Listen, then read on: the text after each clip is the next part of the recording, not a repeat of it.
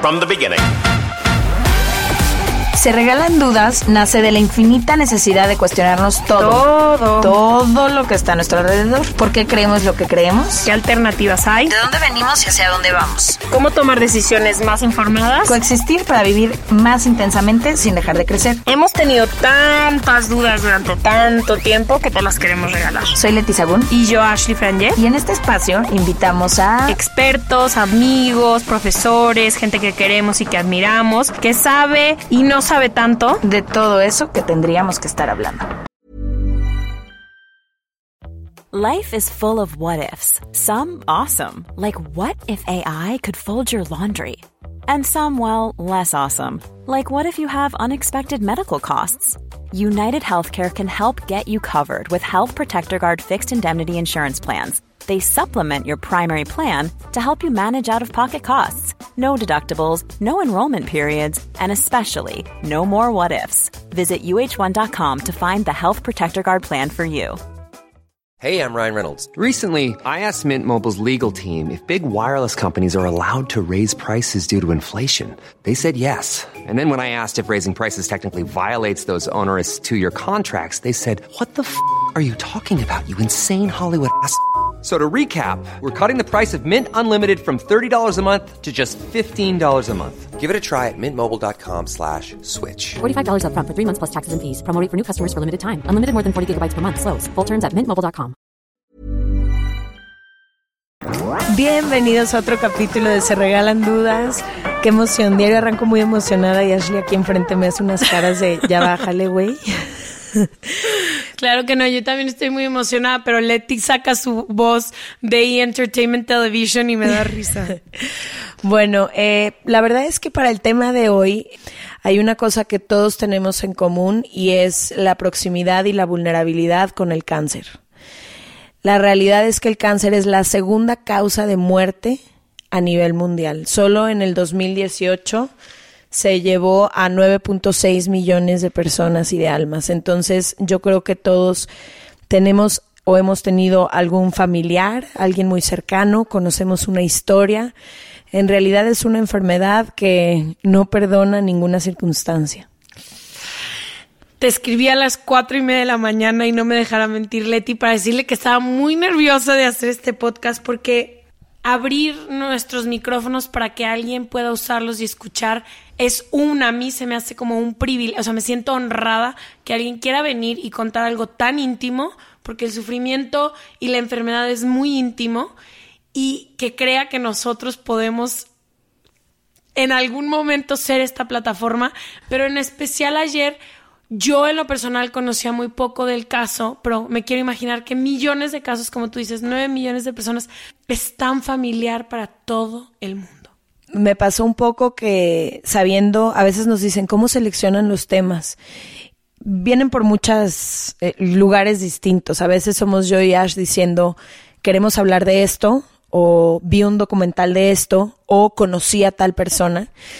Y cuando teníamos claro que queríamos hablar de cáncer, primero dijimos, pues un experto, ¿no? Alguien que nos pueda decir ¿Cómo, cuándo y por qué? cómo, cuándo y por qué, prevención y demás. Y luego pensé, y fue así como llegó nuestra invitada, que ahorita ya la introduciremos, dije, qué interesante sería conocer la otra parte, alguien que ya vivió el proceso, cómo lo vivió, cómo es enterarte que tú tienes cáncer, cómo es vivirlo en tu familia y en tu entorno, ¿Qué aprendiste del proceso? ¿Qué le puedes compartir tanto a las personas que en este momento están padeciendo esa enfermedad o están siendo diagnosticadas, como a los familiares, amigos y, gente cercana a una de estas personas que a veces no sabemos cómo acercarnos o cómo es la mejor manera de estar para, para ellos? Y más que como estar, lo dije en el capítulo de la semana pasada, el poder tener esta compasión de entendimiento, híjole, ¿cómo los de alrededor podemos apoyar? No es siquiera apoyar, es acompañar. Acompañar. No te puede apoyar De la nadie. mejor Exacto, manera. acompañar de la mejor manera. Y también estoy súper emocionada porque cuando llegué la vi y la vi llena de vida y dije, híjole, ¿cómo hay, cómo puedes pasar por estos episodios de tu vida y renacer con tanta vida y también cómo has de apreciar la vida después de no tener salud. La importancia de estar vivos y tener salud y no darlo por hecho. Sí, creo que nadie está preparado para algo así. Yo creo que a todos los toma por sorpresa, tanto a los niños que a veces tienen meses de edad y, los papás reciben una noticia así, a ella en particular, que ya nos contará exactamente en qué edad se enteró, pero eh, es una enfermedad tan compleja que la duración que tenga, hay unos que se van en pocos meses, hay otros que salen del proceso, hay otros que duran 10 años atrapados ahí. Y yo creo que es una enfermedad muy cruel porque mata el cuerpo pero mata también el espíritu, es como librar una batalla mental al tiempo que tu cuerpo está librando la batalla física. Entonces, como bien lo dijimos y se imaginarán, ni Ashley ni yo somos expertas, yo prefiero ya darle la bienvenida a nuestra invitada. Pero bienvenida, Steffi, como dijo Ashley, es un honor tenerte aquí. No podemos creer que tantas personas estén teniendo la confianza y la apertura para contar sus historias. Gracias por acompañarnos y nos encanta que estés aquí. Gracias, de verdad estoy muy contenta, me siento muy feliz compartir mi historia. Es la primera vez que lo voy a platicar en público. Y me encanta, me encanta hacerlo con ustedes. ¿Por qué? Porque desde que empezó Se Regalan Dudas, capítulo uno, o sea, yo ya estaba escuchándolo, mis lunes de insomnio, o sea, estoy esperando ya que sean las 12 de la noche para poderlo escuchar. Entonces, bueno, o sea, nunca me imaginé estar aquí con ustedes y de verdad, o sea, me siento muy contenta y estoy feliz de poderles compartir todo. El honor es nuestro mil por ciento. Ay, sí. muchísimas gracias. Muchísimas gracias. Lo primero, Steffi, que nos gustaría, a ver si nos pudieras caminar un poquito como en tu historia y en tu proceso. ¿Qué edad tienes? ¿Qué pasa? ¿Cómo te das cuenta que tienes esta enfermedad? ¿Quién te lo dice? Y cómo empieza a ser ese caminar por el, darte cuenta que tienes cáncer. Ok, todo empieza un primero de septiembre del 2016. Yo tenía 23 años. Em, era un jueves. Ese fin de semana era la boda de una de mis amigas y venían otras amigas que no viven aquí en Guadalajara y se quedaban todo el fin de semana conmigo. Entonces, bueno, yo sabía que iba a ser un fin de semana largo, pero desde el jueves yo empiezo a sentirme mal sintiendo un ganglio de la axila inflamado. Entonces le cuento a mi mamá y me dice, bueno, háblale a la ginecóloga que te dé una medicina, se desinflama total, ya vas a estar bien para la boda. Ok, eso hice, me da medicina y me dice, en tres días te vas a sentir mucho mejor. Entonces, bueno, yo en la noche ya también tenía la garganta cerrada, me dolía, entonces dije, bueno, me voy a enfermar, gripa, tos, no sé. Y cabe mencionar que toda esa semana yo estaba en proyectos y exámenes, me dormía tarde, me desvelaba, no sé, o sea, se me juntó todo el cansancio. Y al día siguiente, el sábado, era la boda. Fuimos a la boda, padrísimo. O sea, yo ya no podía ni hablar ni pasar saliva, pero dije, bueno, o sea, esperaba tanto este momento que no me importa, o sea, yo me siento bien, estoy con mis amigas, estoy feliz.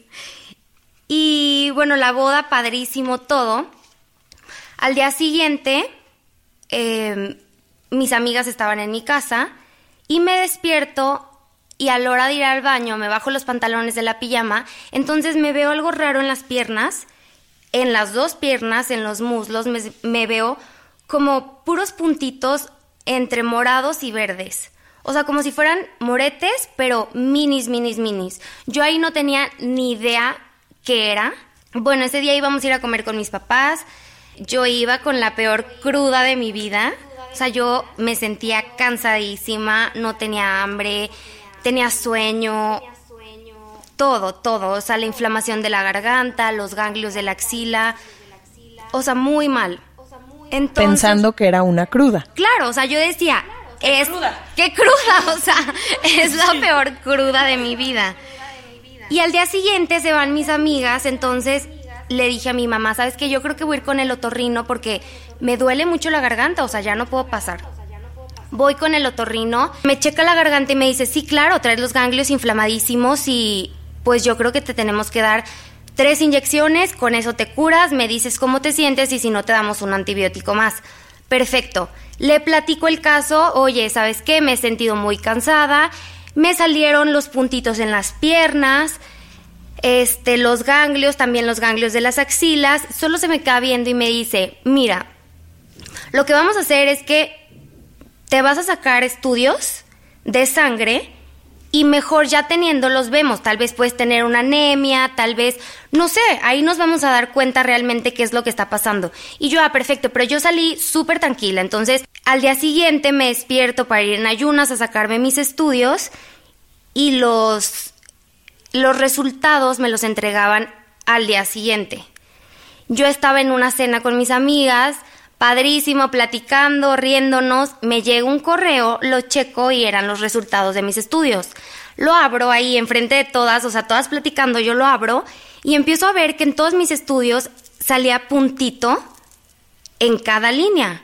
Y yo soy muy curiosa, pero como que en ese momento dije, bueno, ahorita disfruto que estoy con mis amigas, llego a mi casa y ya me pongo a investigar en internet. Claro, de que, ¿qué significa tener alto esto? ¿Qué significa tener bajo esto? Entonces llego a mi casa y lo primero que me llamó la atención fue que en la biometría dice blastos y el rango es obviamente tener cero. Yo tenía entre 60 y 80. Entonces dije, ¿cómo? O sea, ¿qué es esto? Me meto, internet, claro, checo, ¿qué significan los blastos? Y en eso me empieza a salir leucemia, leucemia, leucemia, leucemia, leucemia. Entonces yo decía, ay no, lo escribí mal. Todavía checaba, veía mis estudios, lo volví a escribir y otra vez, leucemia, leucemia, leucemia. O sea, yo me sentía bien, como que nunca llegué a imaginar ah, ok, puedo tener leucemia. No aguanté, o sea, fue mucha impotencia, no sabía qué hacer, corro al cuarto de mis papás, veo a mi mamá, mi mamá tranquila viendo tele, o sea, yo creo el susto de su vida, la veo, empiezo a llorar y yo, mamá, es que estoy enferma. ¿Cómo? O sea, ¿de qué te sientes mal? ¿De qué hablas? Claro. Y yo, mamá, es que estoy enferma, mi amiga me dijo esto, su papá dice que tengo que ir mañana mismo con un hematólogo a hacerme estudios. Me dice, a ver, tranquila, ahorita mismo le mandamos los resultados a tu internista, que es mi doctor que me ha checado de todo, y vemos qué dice. El internista contesta a los cinco minutos y pone, ¿te sientes muy mal? Te veo ahorita mismo en urgencias en el hospital te sientes bien, te veo mañana a las 11 en mi consultorio. Yo me sentía perfecta. Yo solo estaba cansada, el dolor de mi garganta y eso, pero no había necesidad de a esas horas irme al hospital. O sea, yo decía, perfecto, puedo aguantar para mañana, nos vemos mañana. Ok, eso hicimos.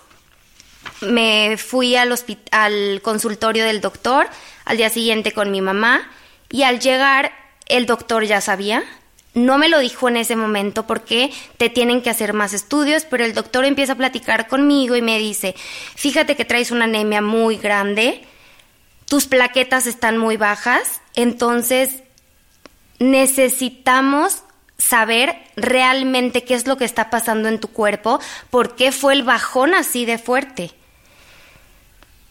Estaba tranquila, pero yo veía a mi mamá y yo sabía que algo no estaba bien. Llego al hospital, me interno, pero yo estaba tranquila, tranquila, tranquila.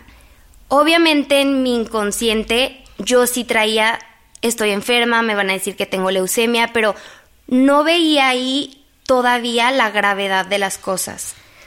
Entonces mi doctor, al saber cómo estaba el panorama, él le habla a un hematólogo para que me checara. Entonces, oye, ¿sabes qué? Te tenemos que hacer un aspirado de médula para checar cómo estás en todo, pero nunca mencionaron posiblemente tengas cáncer, sabemos que el 90% es que tengas leucemia, nunca me lo mencionaron, todo fue mamá? No, en ese momento no.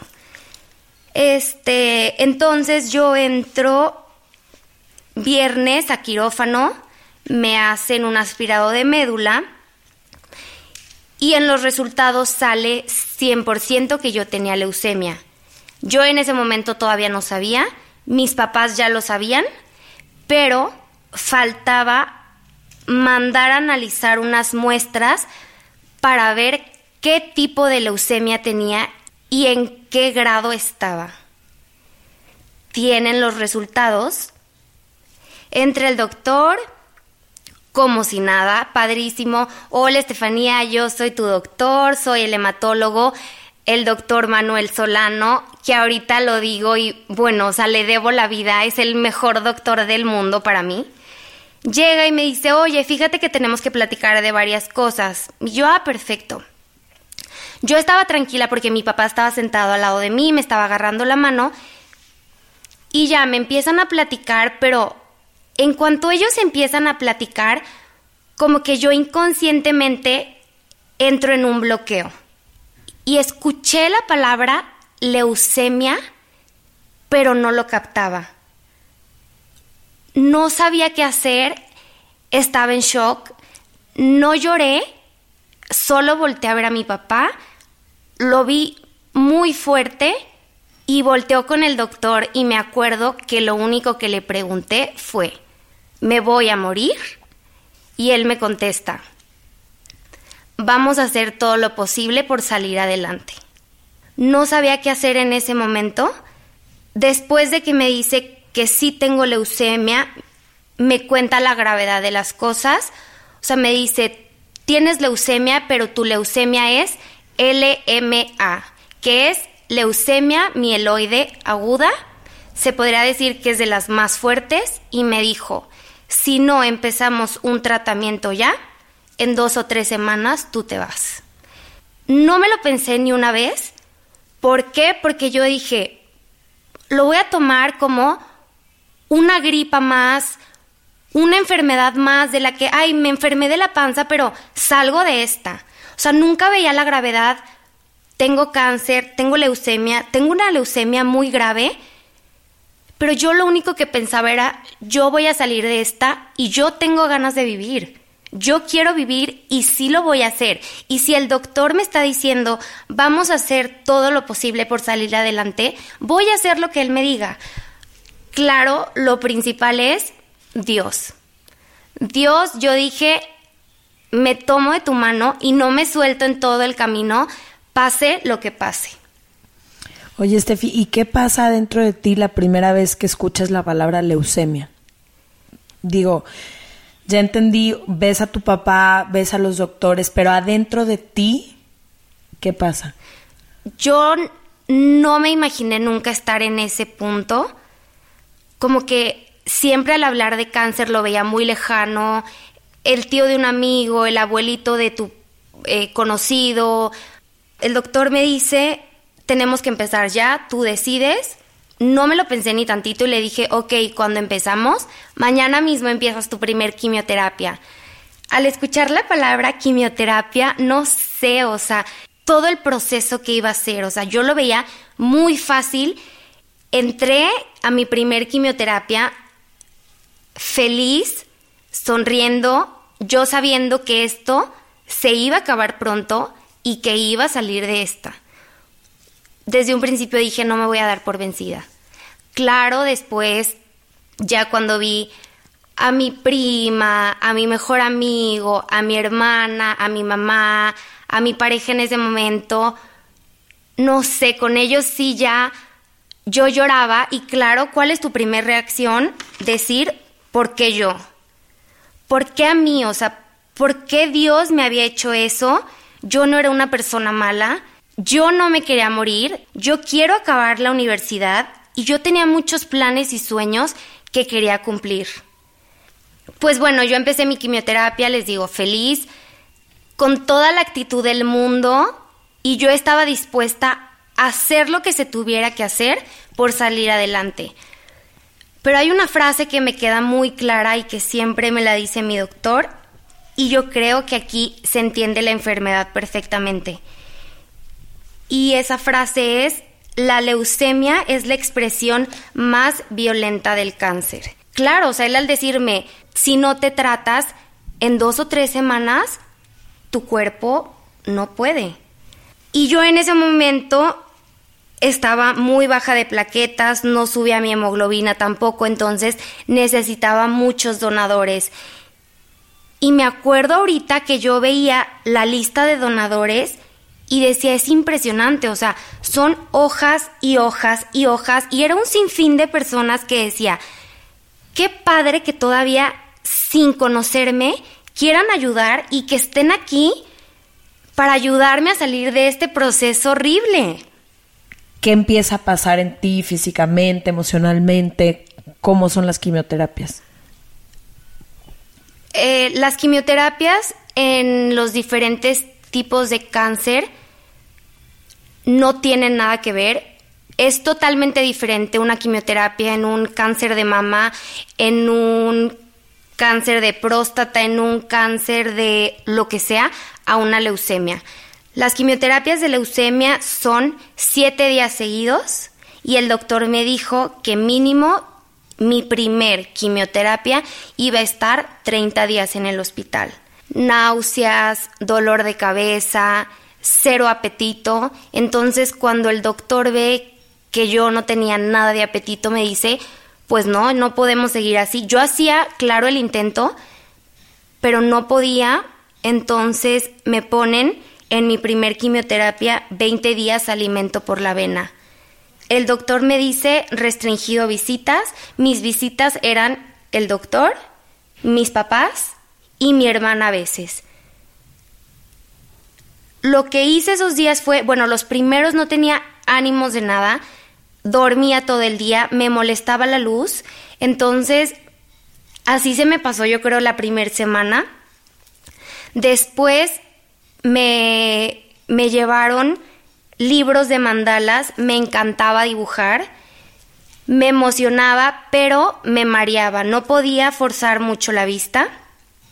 Y lo que hacía era ver la tele con mi mamá. Salgo y el doctor me dijo, a las dos semanas, en cuanto te recuperes, regresas y regresas a tu segunda quimioterapia. Regreso, me fue súper bien en esa quimioterapia, estuve 20 días en el hospital, vuelvo a salir dos semanas me fue bien, hubo pocas complicaciones y yo lo que le pedí al doctor era que quería pasar Navidad con mi familia. ¿Sales para Navidad? Salgo para Navidad.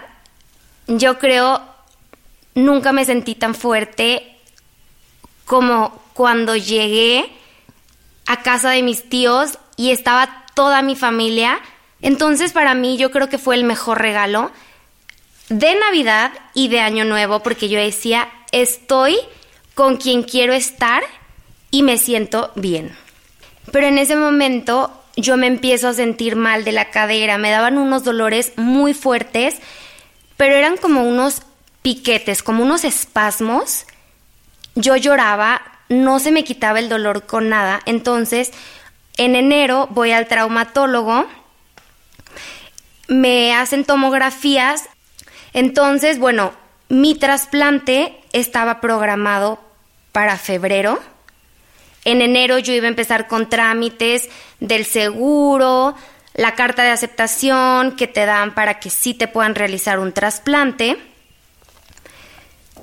Y todo se empieza a aplazar cuando me dicen que me tenían que hacer la biopsia de cadera. ¿Por qué? Porque se dan cuenta que yo tenía osteomielitis que es que el hueso se inflama por una infección. Y lo que pasó fue que en mi hueso ilíaco se infiltraron unas bacterias cuando yo estaba baja de defensas. Esto ¿por qué? porque las quimios lo que hacen es barrer con todas las células de tu cuerpo y no tienes nada de defensas ni nada que te pueda cubrir de tus mismas bacterias que tienes dentro del cuerpo. Entonces me tienen que hacer una cirugía para limpiar, raspando esa parte del hueso. Estuve seis meses con muletas.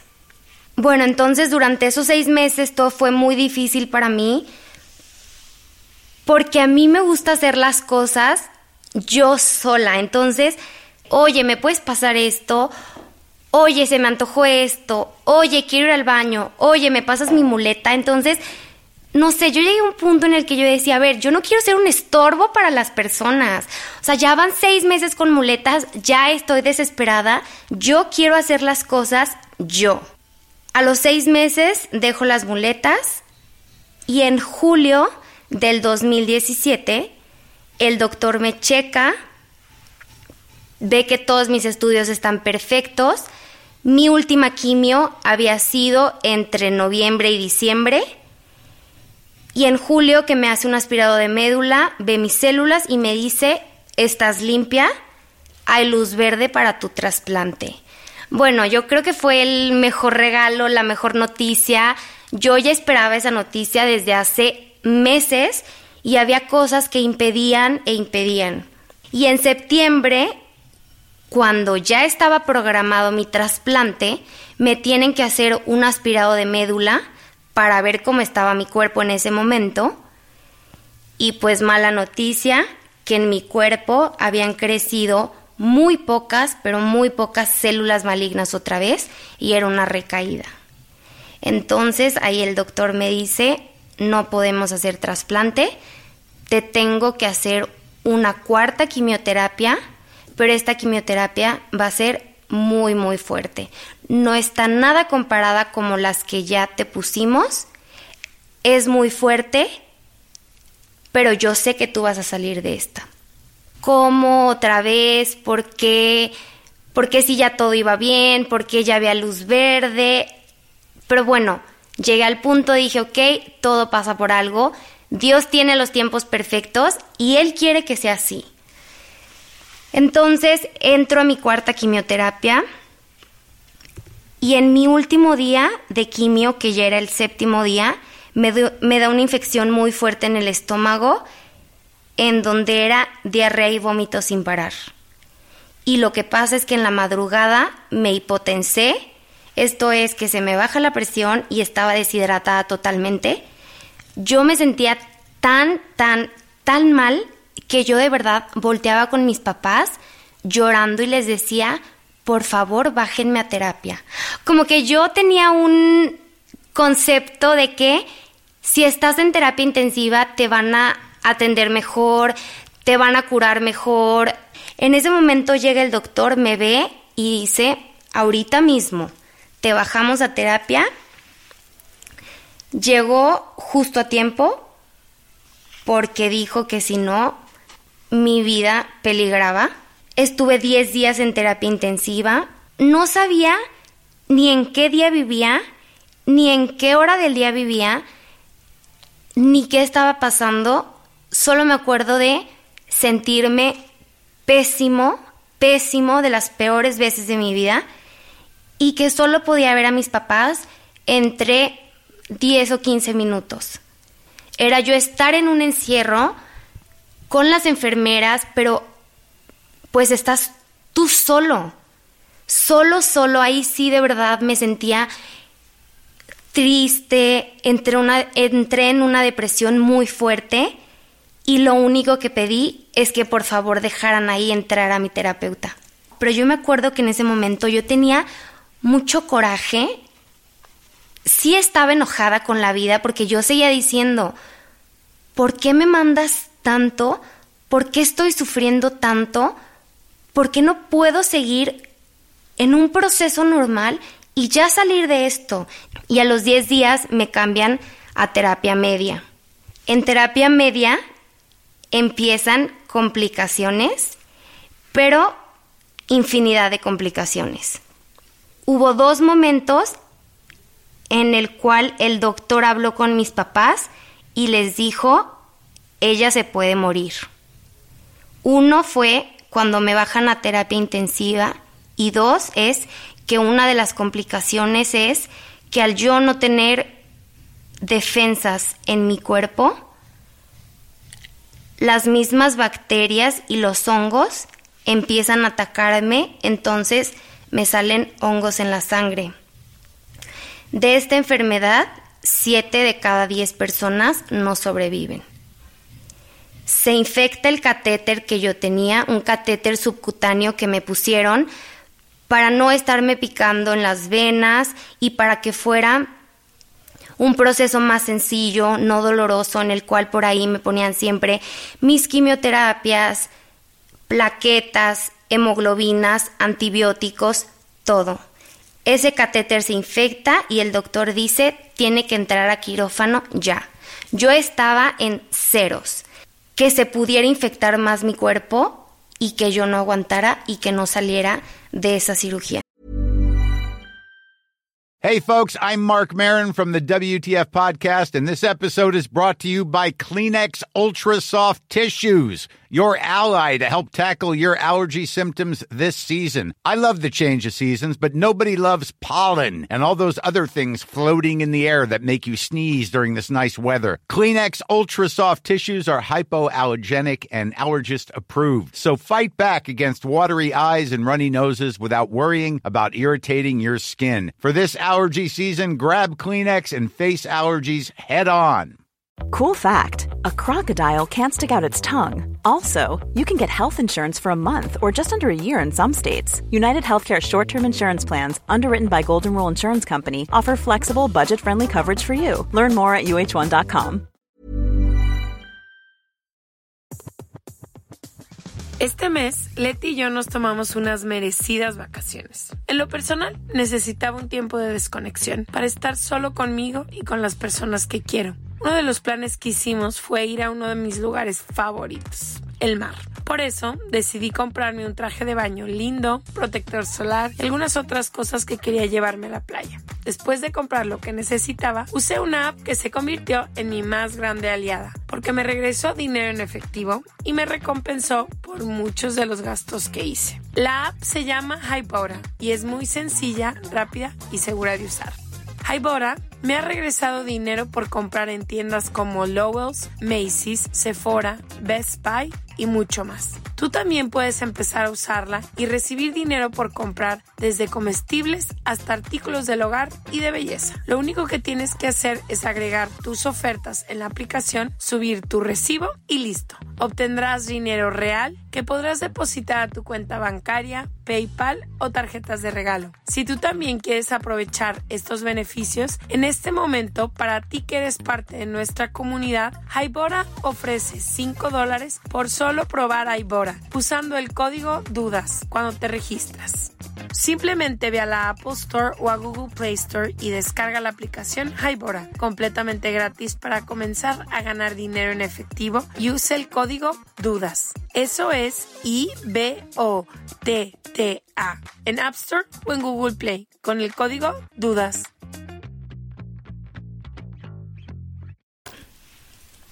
Y mi miedo más grande era, y se lo decía a mis papás, ¿qué pasará si yo cierro los ojos y no vuelvo a despertar? Y me acuerdo yo de cerrar los ojos y yo solo veía luz blanca, pero yo no le tenía miedo a la muerte. Yo como que mi miedo más grande era, ¿por qué si mi familia y todos mis seres queridos están dando todo por mí, yo no puedo dar todo por ellos por seguir aquí. O sea, yo mi miedo era irme y dejarlos. Yo pensaba y decía, no puedo, no puedo, no puedo dejar a mis papás, mi hermana, todos, ¿qué voy a hacer? O sea, yo creo que eso fue algo de lo más difícil, pero yo no tenía miedo a morir. ¿Por qué? Porque yo sabía que yo no iba a sufrir los que iban a sufrir eran los que estaban alrededor de mí. Fue como un milagro y aquí es cuando digo, wow, los milagros existen. Todas las complicaciones desaparecen, mi cuerpo vuelve, entre comillas, a la normalidad y el doctor me dice, te vamos a subir a piso, vas a estar un día ahí y te vas a tu casa porque ya te puedes ir. Ese transcurso fueron 50 días. O sea, eso fue mi récord de estar más días en el hospital. Me voy a mi casa.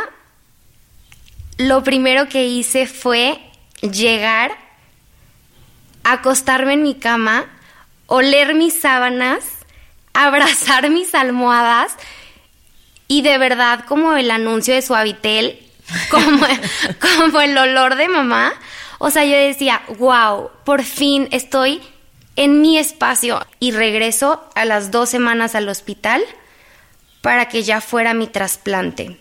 Cuando el doctor me comenta que mi donador tenía que ser una persona 100% compatible, a las primeras personas que menciona es mi hermana y mis papás. Todo de la mejor manera es que se acerque a lo más posible a un 100%. Yo solo tengo una hermana y yo creo que esto fue un milagro, que mi hermana salió 100% compatible y yo estaba muy nerviosa porque el doctor me comentaba de casos que pacientes suyos tenían ocho hermanos, cinco hermanos y de ellos o salía uno compatible o no salía ni uno compatible, que lo que más se acercaba era un 80%. Entonces, bueno, yo creo que no pude haber tenido mejor donador que mi hermana. Nos llevamos cuatro años y medio. Doy gracias a que de verdad ella aceptó desde un principio en decir, yo doy todo, yo hago todo por ti, no importa si me duele, no importa si sufro, no importa lo que tengo que hacer, si yo te voy a ayudar a salir adelante y a salvar tu vida, lo voy a hacer. Cuando las dos íbamos a iniciar el proceso del trasplante, iba a ser muy diferente lo mío y lo de ella. Yo entro un 6 de diciembre del 2017 al hospital, pero yo solo hubo una cosa que le pedí al doctor antes de internarme. Ese día nacía la bebé de mi mejor amiga en el mismo hospital en donde iba a hacer mi trasplante, entonces le dije, no voy a entrar a mi trasplante sin conocer a la bebé. Yo fui corriendo a ver a mi amiga a su cuarto, estuve con ella, de verdad me sentí llena de felicidad, como que me dio más energía y todavía ver a la bebita en el cunero, yo estaba feliz, dije, ok, entro con una súper buena noticia, entonces de aquí en adelante todo tiene que salir súper bien. Entro el 6 de diciembre, empiezo mi quimioterapia al día siguiente, igual son siete días y el día que yo empiezo quimioterapia, mi hermana empieza cinco días con inyecciones para estimular que crecieran más plaquetas en su cuerpo y que ella estuviera perfectamente para que a la hora de hacer la cosecha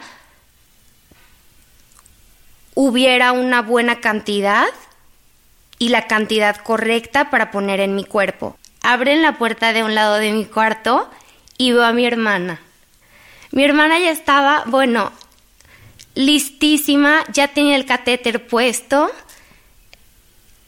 Me acuerdo, me agarra de las manos y me dice, estoy aquí por ti, confía, es un sueño más que vamos a lograr juntas y vamos a salir de esta. Al día siguiente a ella le sacan la cosecha de las células madres, sale una cantidad increíble y el doctor dice, tu cosecha está lista para ponértela mañana. Mañana es tu trasplante. Y llega el doctor y me dice, Estefania, ya llegó la mejor medicina. Veo, cuelga la cosecha y me dice, estas células van a entrar a tu cuerpo y es tu posible curación. Entonces, no sé, yo no entendía el punto de cómo la medicina está tan avanzada que solo te ponen células madre como si te pusieran o plaquetas o sangre. Ya no es un proceso, entras a quirófano, es una cirugía, nada. O sea, tan sencillo como en 10 minutos esa cosecha entra a mi cuerpo y me dice, tu trasplante ya se realizó. Entonces yo no entendía, dije, ¿cómo todo? O sea, esperé tanto. yo pensé, ajá, yo pensé que iba a ser un procedimiento súper difícil y ya, o sea, esto ya está en mí. Para mí, el trasplante fue lo más fácil de todo mi procedimiento. Y me acuerdo de yo decirle a mi doctor, yo te voy a dar una noticia y vas a ver que yo voy a ser de tus pacientes en que antes de los días que tú digas, mi trasplante va a pegar. Llega el día 10 y me dice, tenías toda la razón, eres mi primer paciente, que el trasplante empieza a pegar en el día 8. No, yo estaba, bueno, el mejor regalo de mi vida, pero mi mejor regalo en Navidad fue tener salud. El día 12 me voy a mi casa, obviamente con cuidados intensivos. El estudio me lo hice al mes y el doctor me comentaba que en ese estudio se veía qué porcentaje de células de tu donador están en tu cuerpo. Lo ideal es que sea un 100%, que tu cuerpo ya sea de puras células nuevas, pero él me dijo, si no sale un 100%, que no me ha salido en un principio con ninguno de mis pacientes, no pasa nada, vamos dando medicamento y se empiezan a regular las cosas hasta llegar y lograr un 100%. Y yo creo que este fue otro milagro porque me hago el quimerismo y al ver los resultados, los estudios decían 100% quimerizada. Y ahorita estoy esperando cumplir el año de mi trasplante, que es el 14 de diciembre, y espero, rezo y por cómo me siento, creo que todo va a salir igual y que sea igual un 100%. Estefi, en este proceso, ¿qué fue lo más duro para ti? Pérdidas físicas, pérdidas emocionales. Primero, aceptarlo, porque yo estaba bloqueada y no lo podía creer. El encierro, que yo estaba aislada, que no podía tener visitas, que no podía estar con mi familia, que no podía platicar tanto con mis amigas, no poder comer. Cuando estuve en terapia intensiva, estuve un mes también con alimento por la vena y estuve 10 días con sonda. Otra fue yo creo de las más difíciles, la incertidumbre. Yo creo que la incertidumbre de el decir cuándo voy a estar bien, cuándo me voy a sentir bien. Y físicamente, Steffi, o sea, la pérdida, por ejemplo, que deseas del pelo, lo que le empieza a suceder a tu cuerpo con lo que sea, con medicamentos, con cortisona, con todo. Yo creo que lo sufrí más antes de hacerlo que al hacerlo y verme en el espejo, me di cuenta que no fue algo tan difícil, porque verme en el espejo y aún así quererme como estaba en ese momento, como que dije, nunca pensé, nunca pensé ser tan fuerte. Y todavía me veía en el espejo y yo decía, ay, no me veo tan mal, me veo bonita. Mm. Y mi mamá me decía, te ves hermosa yo quería preguntarte, ¿cómo perdonas? O sea, yo no soy una mujer muy religiosa, no creo, este, no, no practico la religión, pero mencionas que te agarraste muchísimo de Dios. ¿Cómo perdonas o cómo entiendes o aceptas que te pasó esto a ti? O sea, yo apunté, ¿cómo perdonas a la vida por esto? Yo creo que cuando me di cuenta que Dios me había mandado una misión, empecé a darle sentido a las cosas.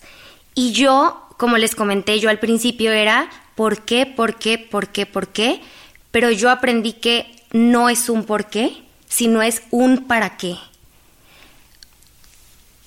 Yo lo veo hoy en mi familia, éramos muy unidos, pero hoy somos diez veces más unidos.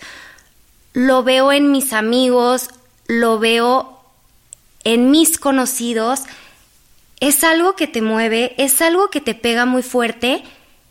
Hoy doy gracias, no me arrepiento ni en lo más mínimo, al contrario digo, qué bueno que me pasó a mí, porque yo no sabía de verdad lo fuerte que era, lo valiente que era y que hoy en día estoy aquí parada, lo estoy contando y que lo digo y lo sigo diciendo, los milagros existen y nunca te des por vencido. Nunca, nunca, nunca, tú siempre con la frente en alto y voy a salir de esta. Sea un problema en la oficina, sea un problema en tu familia, lo que sea. Porque yo me acuerdo antes de quejarme de cosas, de, no sé, cosas que no tenían importancia. Y ahorita realmente digo, aprendí a valorar lo que realmente importa en la vida. Híjole, Steffi, con eso que dices, mira, son tonterías, pero como tú decías, a veces es la misma vanidad de la mujer, pero ahorita que tú mencionabas de qué tan difícil fue para ti durante tantos y tantos días tener que comer a través de la intravenosa y pues ver que tu pelo poco a poco se caía. Y a veces yo pienso como mujeres y hasta los hombres, cuánto nos preocupamos por dietas y dejamos de comer intencionalmente y nos saltamos alimentos y dejamos de disfrutar la vida sin darnos cuenta que del otro lado hay tantas personas o que no tienen o que en tu caso no pueden. Y lo mismo, por ejemplo, con el tema de la vanidad, ¿no? Preocupados por el corte, por el color, por el maquillaje, por el... Y tantas personas que están pasando por una situación en la que no tienen ni siquiera esa opción. Realmente empiezas a valorar las cosas porque nunca te pones en los zapatos del otro de cuando no tienen que comer, cuando ves gente en la calle, cuando te quejas de que yo hoy no quería comer esto, no me gusta, yo hoy me quería comprar esto para ponerme en la noche, yo no quiero repetir ropa, yo mi pelo lo quería diferente, como que son cosas que no te das cuenta y que no valoras hasta que realmente te pasa algo tan fuerte que te hace cambiar la perspectiva. Creo que mis puntos positivos fueron siempre mis ganas de vivir, siempre, siempre, siempre que desde el día uno dije, tengo sueños, tengo planes, quiero vivir, nunca me di por vencida y realmente aprendí a valorar.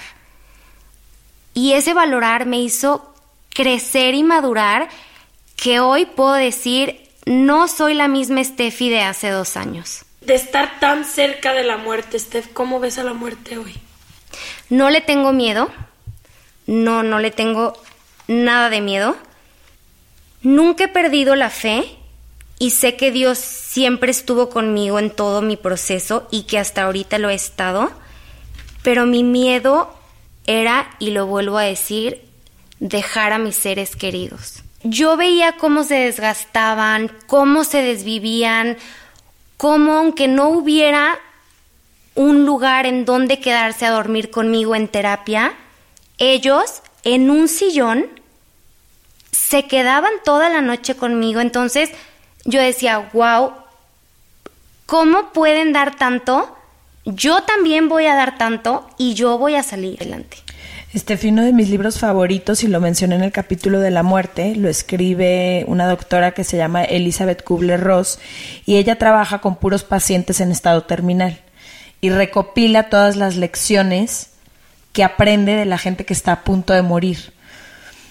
Como dijiste, estuviste dos veces en que tú incluso viste la luz y dijiste a lo mejor de esta ya no salgo, ¿no? ¿Cómo vives ahora la vida a raíz de ese momento? ¿La vives más intensamente? ¿Planeas diferente? ¿Tu día a día cambió de alguna forma? ¿Tu relacionarte con la gente cambió? ¿Hay algo que ahora haces que antes no hacías? ¿Cómo cambia tu manera de vivir a partir de ese momento? Yo creo que antes yo planeaba mucho todo. Entonces me di cuenta que ahorita puedo planear mil cosas, pero no sé si realmente van a pasar. Entonces, hoy en día disfruto, me despierto y lo primero que digo es, Diosito, gracias por un día más y porque tengo salud y estoy bien. Podía pensar en, lo hago, no lo hago. Lo digo, no lo digo. Pero es que si lo digo, ¿qué van a decir de mí? Pero es que si lo hago, ¿qué tal si me equivoco? Ahorita no me importa. Lo haces, te equivocas, te equivocaste, lo dices, lo dijiste mal, pide perdón. Y algo que me encanta y mis frases favoritas es, lo siento, perdón, gracias y te amo.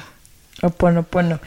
Y la otra cosa, eh, al principio del capítulo decíamos a Ashley y yo que a veces es difícil Digo, como familia creo que es más fácil porque estás ahí, estás ahí y te valen las explicaciones de todos, pero para quienes queremos acercarnos o tenemos un caso similar que no necesita ser cáncer, pero a lo mejor es una situación complicada, una enfermedad, no sabes cómo acercarte. ¿Qué hizo gente cercana a ti en ese momento que te ayudó? ¿Cómo toda la gente se puede reunir para apoyarte? Todo lo que hacen y que todas esas personas eran las que me ayudaban a pasar la voz, se necesitan plaquetas, se necesita sangre, es urgente.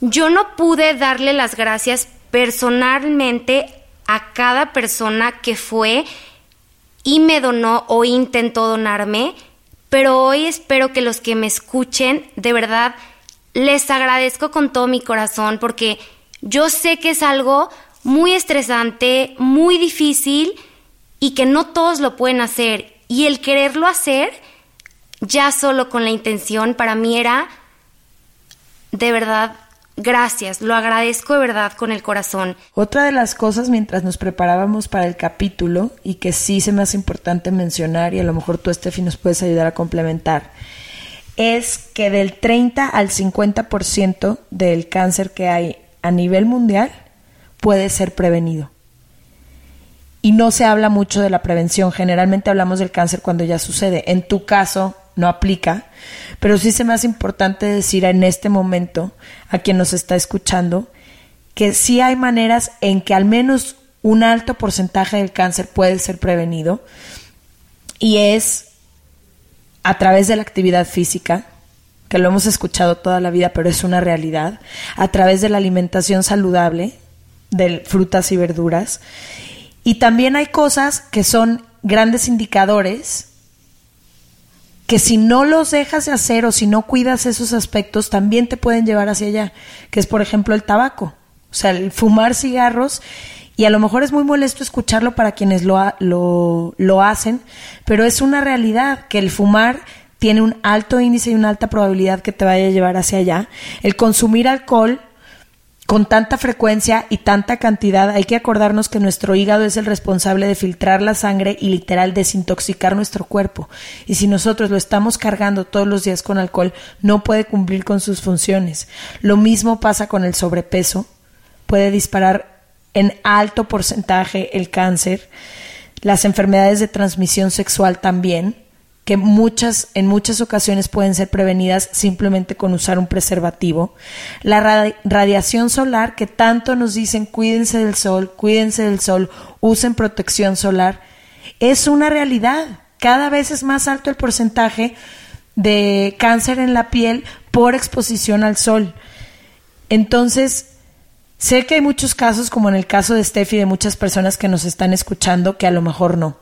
Pero simplemente para mujeres y hombres. El cáncer de mama, el estarnos tocando cada tres meses, estar viendo que todo esté bien, es octubre, es mes rosa, es mes de generar conciencia alrededor de este tema. Entonces, aprovechando que estamos hablando del cáncer, hablemos también de lo importante que es cuidarnos a nosotros mismos y a todas estas cosas que nos dicen, pero como Steffi decía, tú crees que nunca te va a pasar a ti. Entonces no pasa nada si hoy me tomo la botella completa y no pasa nada si hoy me asoleo hasta chicharrarme la piel y que me salgan ampollas y no pasa nada si me echo unos cigarritos porque solo fumo el fin de semana y muchas otras cosas que hacemos y que no nos estamos dando cuenta el daño que le estamos causando a nuestro cuerpo.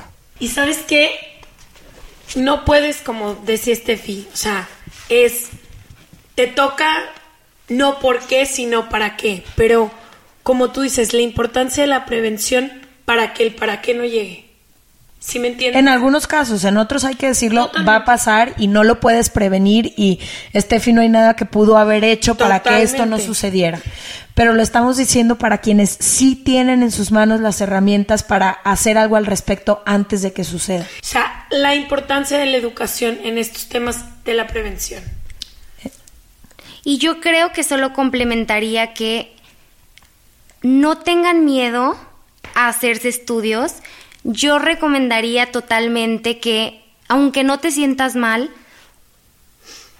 una o dos veces al año, te saques unos estudios generales en donde puedas ver cómo están tus niveles de todo.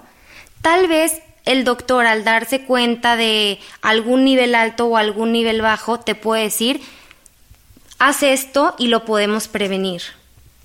Claro. Totalmente. Yo tengo una pregunta. Cuando hablas de tu hermana, del trasplante y todo, todo el mundo sabe que estoy obsesionada con mi hermana, la amo. ¿Cómo, no cómo cambia? O sea, ¿cómo? O sea, yo no me puedo imaginar un momento en el que mi hermana me pidiera algo. Ni siquiera me voy tan cosas tan importantes como un trasplante. No hay dinero que no le dé, cosa que no le dé todo. ¿Cómo ha cambiado o cómo fue a partir de ese momento la relación con tu hermano? O sea, literalmente tienes parte de ella dentro de ti. Sí, se va a escuchar muy chistoso, pero el doctor me dice, es tu Liverpool, o sea, ya es parte de tu vida. pero yo, yo lo que veo en ella es, qué valiente, no todos lo hacen, y ella en decir, no importa si me duele, si me pasa esto, si voy a sufrir tantito, no importa, pero ella, sus palabras fueron, yo hago todo por salvarte y si yo soy tu 100% compatible, lo voy a hacer y voy a tener lo que voy a hacer lo que se tenga que hacer. Y ahorita pues padrísimo, no sé, o sea, ella hasta bromea conmigo y me dice, te faltaba más sentido del humor y yo tenía más que tú, entonces ya vas a tener más. O ya vas a ser más enojona o no sé, o sea... Más unidas que nunca. Más, más, más.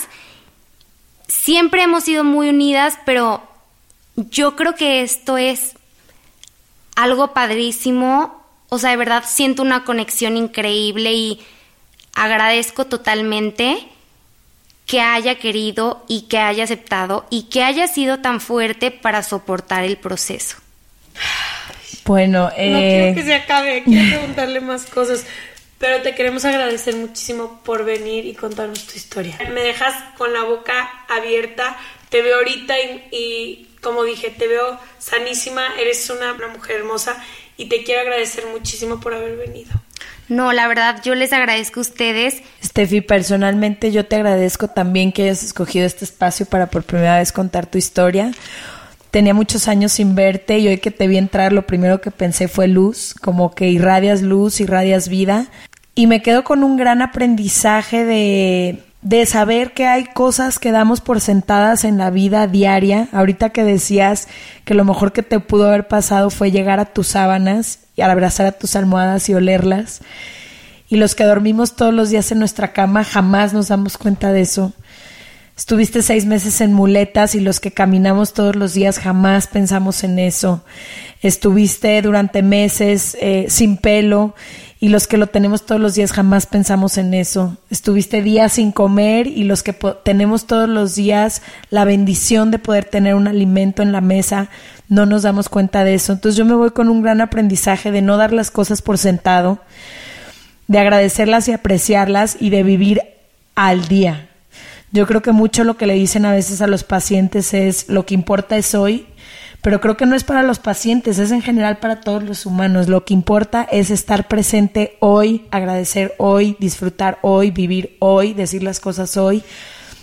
Muchas gracias a ustedes que nos escuchan. Nos vemos el próximo martes en Se Regalan Dudas. Gracias.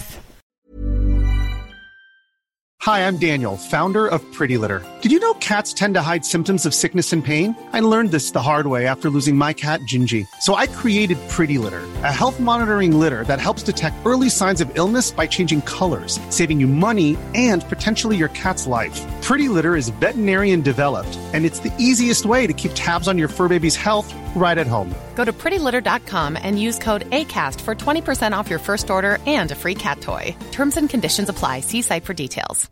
How would you like to look five years younger? In a clinical study, people that had volume added with Juvederm Voluma XC in the cheeks perceived themselves as looking five years younger at six months after treatment. Look younger, feel like you. Add volume for lift and contour in the cheeks with Juvederm Voluma XC. Reverse signs of aging by adding volume to smooth laugh lines with Juvederm Volure XC. For important safety information and to find a licensed specialist, visit juvederm.com. That's J U V E D E R M.com. Not for people with severe allergic reactions, allergies to lidocaine, or the proteins used in Juvederm. Common side effects include injection site redness, swelling, pain, tenderness, firmness, lumps, bumps, bruising, discoloration, or itching. There's a risk of unintentional injection into a blood vessel, which can cause vision abnormalities, blindness, stroke, temporary scabs, or scarring. Talk to a licensed specialist to find out if it's right for you.